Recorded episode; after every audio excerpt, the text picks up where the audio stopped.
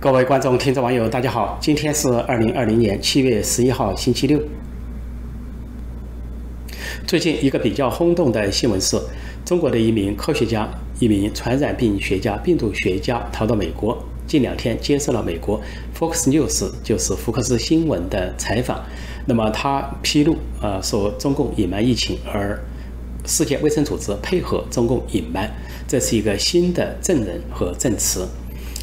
呃，他是在香港大学公共卫生呃这个学院一个是呃传染病实验室工作，他的上司是潘利文博士，而他们这个实验室被世界卫生组织列为参考实验室。那么他说，从去年十二月底，他的上司就知道这个情况，就开始研究中国出现的类似呃非典的这种不明肺炎。但是他说，中国政府呢是拒绝外国专家，甚至拒绝香港专家参与这方面的研究和分析。那么，由于他的上级潘立文博士啊，呃，不告诉他真相，他就通过他的一个朋友，在中国疾控中心的一个知名科学家，知道真相，说这个病毒是人传人的，但是中国政府没有公布，而世界卫生组织那个时候也没有公布，而且他说，不仅这个他的上级潘立文博士知道，而且世界卫生组织的另一位顾问。叫做佩里斯教授也知情，而佩里斯教授呢是世界卫生组织下属的一个实验室的联合主任，就他也没有向外界公布这个真相，因此呢，他就认为啊，世界卫生组织跟中共合盟。那么在当时的这个香港大学这个公共卫生学院的这个实验室啊，说大家都很紧张，到后来气氛。更加紧张，说中共不仅禁止北京和武汉谈论这个事情，而且香港这些医生也被谈论，甚至说他的上级和医生说，如果大家谈论的话，就会被消失，也就是说被杀人灭口。那么有医生告诉他一句形象的话，说，呃，什么也不要说，不能说话，但是要戴起口罩。这句话一语双关，意思要戴起口罩，两个作用，一个是防病毒，另一个就是闭嘴，不要说话。呃，这就说明中共内部有多么的这个阴暗和凶残。如果任何人要说出这个病毒的真相，就可能被消失、被灭口。从严立梦提供给呃福克斯新闻这段采访看来，其实并没有爆炸性的新闻，没有爆炸性的爆料，也都是众所周知的中共隐瞒。或者是世界卫生组织伙同隐瞒，呃，只不过是多了一个证人证词，呃，但是呢，据说这个采访总共有两小时，播出呢只有十三分钟，因此呢，是否还有其他内情没有讲，呃，就很难说。因为中共对阎立梦的家人进行了各种各样的威胁，啊，不仅他的先生跟他反目，而且呢，他的在山东青岛的家人父母也受到威胁，据说公寓还遭到这个呃破坏。而他住的公以前在山东青岛的公寓遭到破坏，他的父母非常紧张，在电话上要求他晋升，不要出去啊，不要说话。而中国的国外人员也到处给他打招呼，叫他不要说话。因此，最终在 Fox News，啊，福克斯电台披露出来的，呃，似乎只是一小部分，这有可能。那么，总之，这是对中共隐瞒疫情，还有世界卫生组织合谋隐瞒、坑害世界的又一个证人证词。那么就在美国前两天正式呃递交了这个给联合国秘书长递交了退出世界卫生组织的通知之后呢，说当天世界卫生组织谭德赛这个总干事谭德赛，也就是中国网民亲切的称为啊谭书记、谭政委、谭同志的这个人呢，当时在说到这件事情的时候还假装哭了。他哭什么呢？他说啊美国的退出是不是时候？说现在这个世界不是在卫生事业上分裂的时候啊，这个。呃，对这个拯救大瘟疫的受害者无益，但是他有没有想过，他帮助中共隐瞒，呃，这个疫情，呃，拖延预警，是不是对全世界的坑害？另外，他这个假装称赞中共及时、透明、公开，是不是对整个世界的坑害？这个谭德赛和世界卫生组织伙同中共已经坑害了这个世界，却在美国退出世卫组织之后，假装掉几滴鳄鱼眼泪，假装哭一嗓子。不仅无济于事，哎，给人感觉非常假惺惺。而前几天报道说，世界卫生组织派出了专家，现在前往武汉调查啊问题的来源。而中国方面编了一个名词，大概是王沪宁的一个新发明，叫做溯源调查，很文绉绉啊，追溯来源。实际上，世界说的很简单，就是要调查这次病毒的来源，就这么简单。中共还编编造一个溯源，还有后面加一个合作，但是呢。非常令人啼笑皆非的是，据说世界卫生组织派出的专家居然是动物学专家，或者说动物病、动物学病毒专家。也就是说，中共有意把世界卫生组织或者专家引导到另一个方向，就是还想甩锅给动物，甩锅给蝙蝠，甩锅给华南海鲜市场，想说这是中国人民由于饮食习惯或者是野生动物带来的灾难，只字不提武汉病毒实验室。实际上，世界上。最多的怀疑还是人工病毒，呃，甚至联想了中共的生化武器和细菌战，就是武汉实验室是最大的疑云。也就，中共不仅开通过过去半年的时间销毁了人证物证，大量的销毁了病例，已经在销毁他的这个罪证。如果是人工病毒啊，生化武器的话，它已经销毁的差不多。但是就在最后接受世界卫生组织去调查的时候，不仅现在迟了半年，仍然想。往把他们往这个什么动物传染这个方面去引导，所以如果是这样的话，那么中共跟世界卫生组织和谭德赛之间之间继续在演双簧，在演戏。你谭德赛派出动物学家，不如派出植物学家，甚至最后干脆派出美食家跟中共合作研究舌尖上的中国，看中国人民这个爱好美食的中国人民究竟给这个中国带来了怎样的灾难。看上去，中国当局不仅要向动物甩锅，还要向人民甩锅，而把这个党的责任推得一干二净，把党和国家领导人的责任推得一干二净。而中共总书记习近平已经说过，亲自说过一句话，他说他亲自指挥、亲自部署。那么在这两个亲自之后，还隐藏着三个亲自，那就是亲自隐瞒、亲自造假、亲自甩锅。美国总统川普昨天表示。他完全没有考虑跟中共的第二阶段贸易协议。他说，大瘟疫严重损害了美中关系。他说，中共方面本来完全可以控制瘟疫，但他没有控制，而且隐瞒，那么祸害了美国，也祸害了全世界。现在美国的感染病例已经达到三百三十万多，然后死亡人数达到十三万多。呃，前不久川普提到这件事，他说他越想越愤怒，越想越对中共感到愤怒。而关于第一阶段的贸易协议，实际上也存在不同的声音，就在白宫都有不同的表述。比如鸽派人物是经济顾问库德罗就说，第一阶段贸易协议目前还执行的完好，中国方面在履行他们的义务，执行这个协议，在购买美国的产品。但是鹰派人物纳瓦洛，也就是白宫贸易顾问，曾经一度说，第一阶段贸易协议已经是这个寿终就寝，暗示中国方面在耍花招，没有执行。但是随后他暂时收回他的这个说法，但事实上，中国方面也就第一阶段贸易协定发出了威胁。就在六月十七号的夏威夷这个会谈上，中共派出的是国务委员、政治局委员杨洁篪，美方是国务卿蓬佩奥，两人关起门来谈了一天半，气氛很紧张。当时中共谈的一个要点就是拿香港的事情来威胁美国。说中共如果在香港通过恶法《港版国安法》，如果美国要干预的话，那中共就可能停止执行第一阶段贸易协议，也就是中共把第一阶段贸易协议跟香港问题挂钩，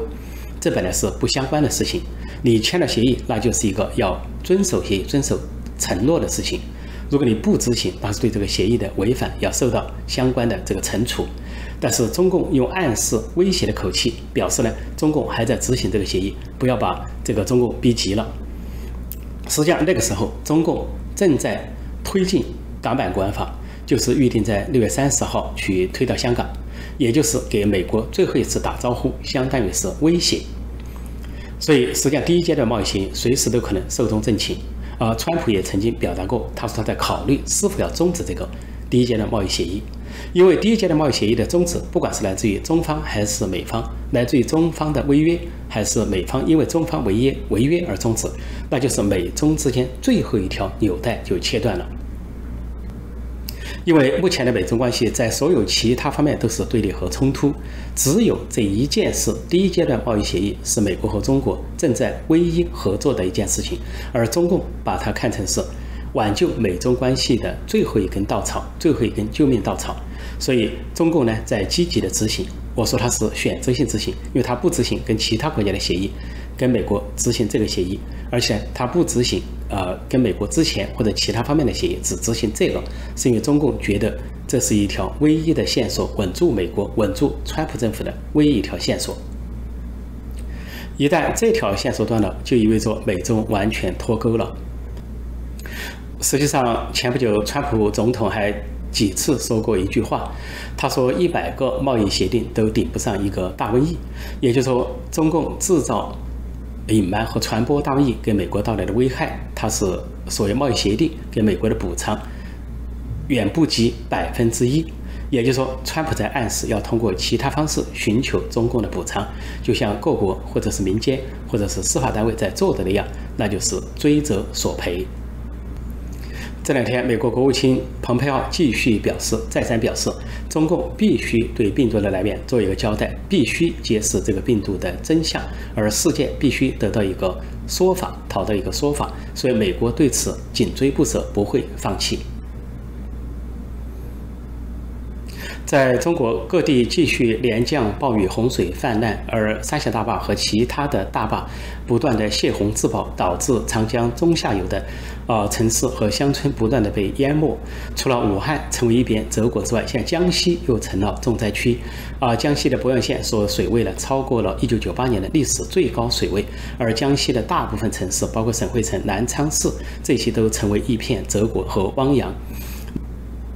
很多地方出现了堤坝决口，也就是像长江沿岸的堤坝决口，而现在的中国居然还在采用非常原始的方式，临时去做砖墙、做沙袋去抵御洪水。比如在武汉市这么大的城市，啊，居然防洪水的方式是在长江沿岸建这个说。两三米高的先是砖墙，然后砖墙后放这个沙袋或者是泥袋来顶住，就这么的原始方式在抗洪。而中国已经宣称，宣称中国是如何的发达，是厉害了我的国，在各方面都超出了美国。按照清华大学，呃，这个御用学者，呃，胡安刚的说法，就是各方面都超过了美国，包括科技和工程领域。而中共历来宣称它的这个基建或者是。建筑工程是世界一流的，但是居然现在抗洪救灾的办法还是老办法，在临时的修建一些啊泥墙或砖墙或者是沙袋。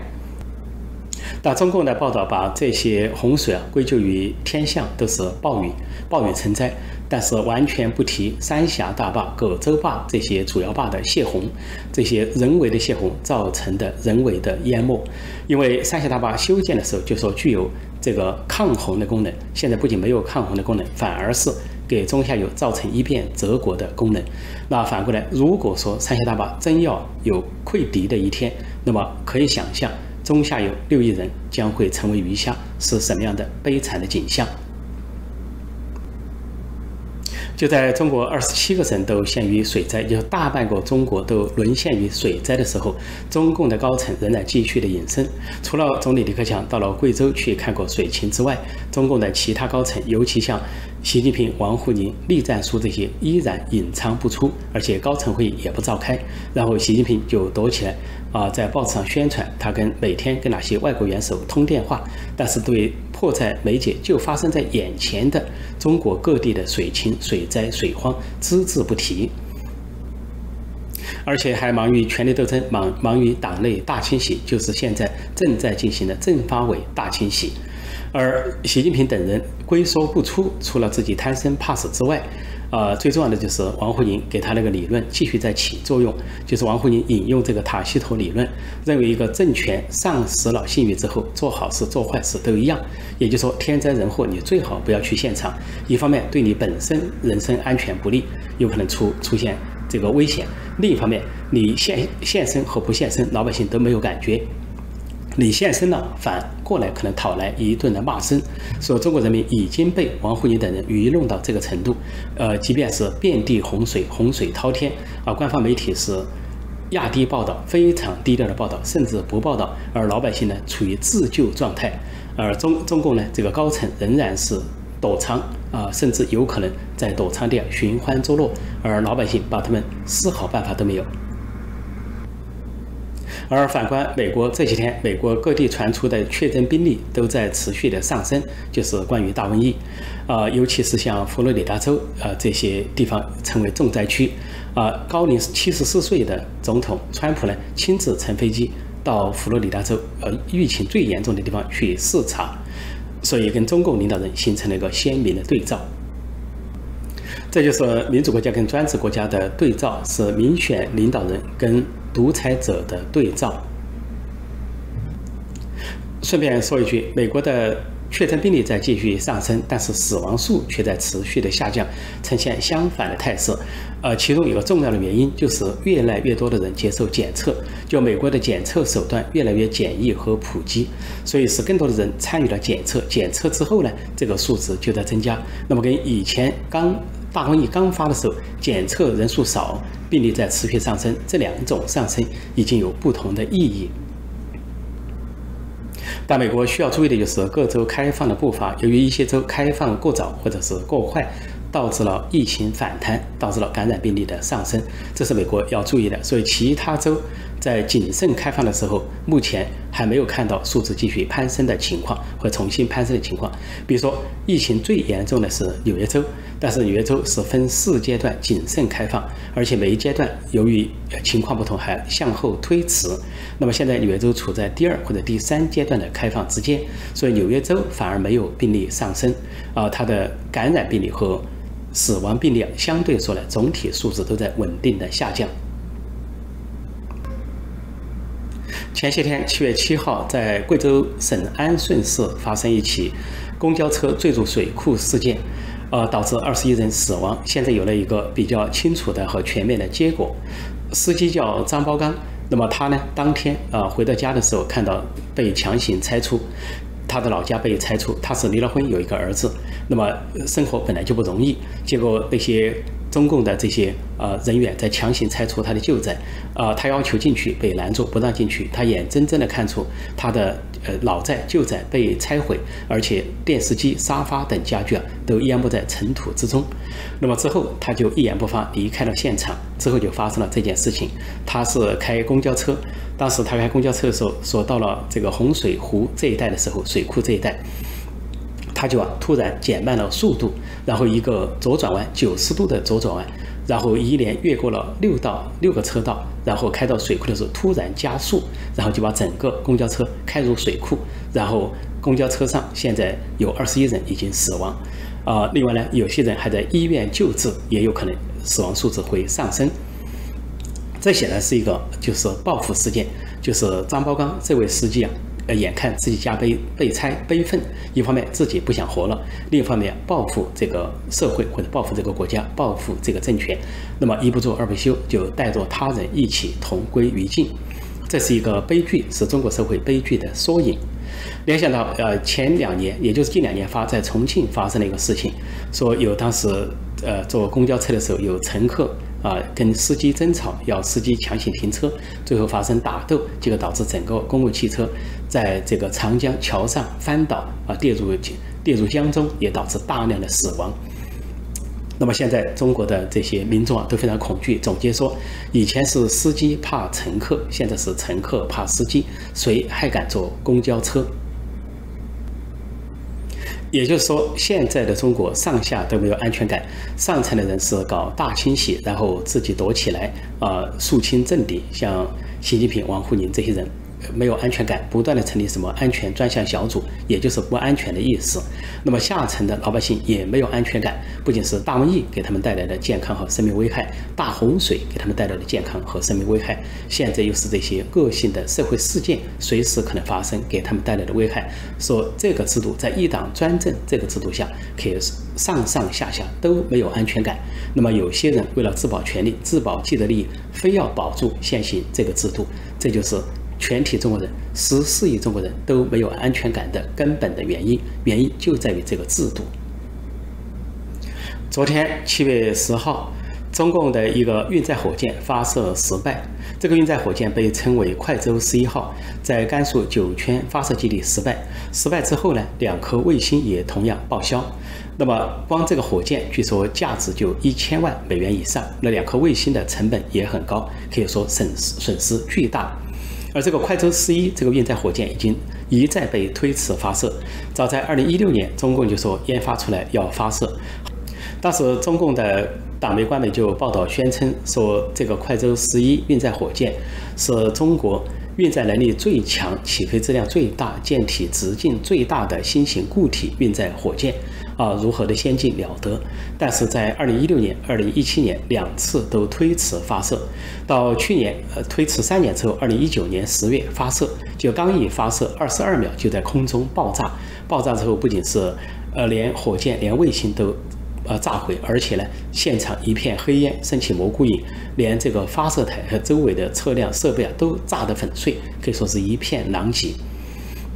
那么又过了大半年，到现在又开始这个发射，这次发射携带两颗卫星，都号称是比较先进的，结果。呃，一分多钟之后就发生大爆炸，宣告失败。而中国呢，今年已经五次失败，呃，发射这个卫星或者发射发射火箭，三月、四月、五月、六月，现在是七月份都有失败。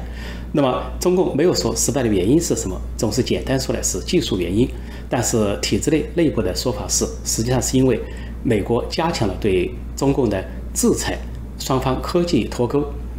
技术脱钩，尤其美国停止了对中国一些公司提供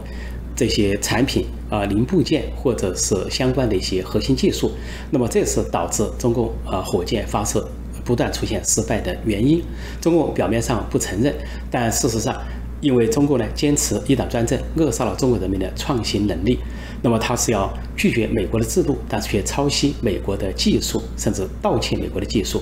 啊，毛泽东曾经说过：“自力更生，艰苦奋斗，实际上是自力盗窃啊，艰苦的模仿。”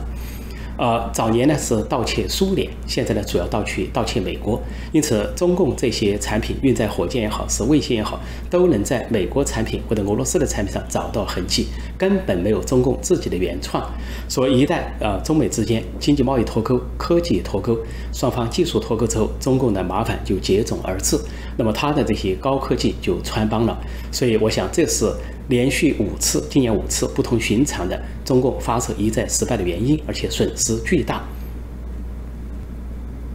在今年其中一次发射失败中，还损失了一颗帮印度尼西亚要搭载发射的卫星。显然，呃，中国跟印度尼西亚和其他国家签订有这代发卫星的这些合同。那么，这个发射失败之后，不仅是中方的巨大损失，它还有赔偿向印度尼西亚其他国家跟。中方有合同的这些国家的损失可以说是双倍的损失。中共跟印度的冲突还没有完全了结，中共现在又跟另外一个国家发生了争执，这个国家也是邻国，叫不丹，位于印度和中国之间。前不久，上个月六月份，全球环境基金啊同意拨出一幅一一笔资金，帮助不丹建立一个野生动物保护区。但是中共却突然表示反对，说这片区域呢是属于中国跟不丹的争议区域。但是不丹非常愤怒，说在不丹跟中共的争执之中谈判了那么久，几十年，从来没有提到这个地区。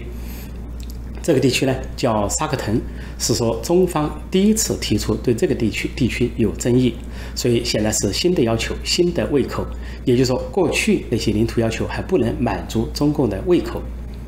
实际上就在两年多前，在二零一七年，东南地区的对峙，就是因为中共跟不丹之间先发生对峙之后，引进了印度。因为不丹跟印度呢是传统盟邦，而印度是不丹的保护国，所以在二零一七年，在东南地区，中国呢先是想从不丹手上夺走东南地区的全部控制权，但是不丹邀请印度介入，而且双方有这个国防保护协议。那么印度大军赶到之后，跟中共发生对峙，双方呢对峙了两个多月，最后是以这个啊后撤收场，双方的后撤收场，中共的图谋未能实现，也就是在二零一七年的中共进犯中以败退而告北告终。那么今年中共呢跟印度发生冲突，现在中共指望的是。啊，在中印边界，中方不敌印方，实力不敌印方，因此呢要退却，但是却在不丹方向挑起新的冲突，说明中国呢又想开辟一条新的战线。另外，中方的一些中共的一些网站和媒体还透露，呃，让中方感到不不安的是，虽然中印双方说是从啊这个拉达克地区往后撤，撤到原先的时空线之后，但是说印军有四点五万人仍然集结，有三个师的兵力，说。他的战略意图是要夺取阿塞克钦州，阿塞克钦是位于印度新疆、西藏之间的一块弧形地带，也是高原地区，啊，占地呢近四万平方公里，啊，据报道呢是目前中共主要占有那个地区，但是印度不承认中共的占有，认为这是印度的主权范围，啊，认为印度要迟早拿回来，所以这次印度在中印边界的对峙中占了上风之后，啊，显出的这个计划或者战略意图的下一步，有可能要这个收复阿塞克钦。啊，这在中共的喉舌看来是令中共胆寒的一件事情。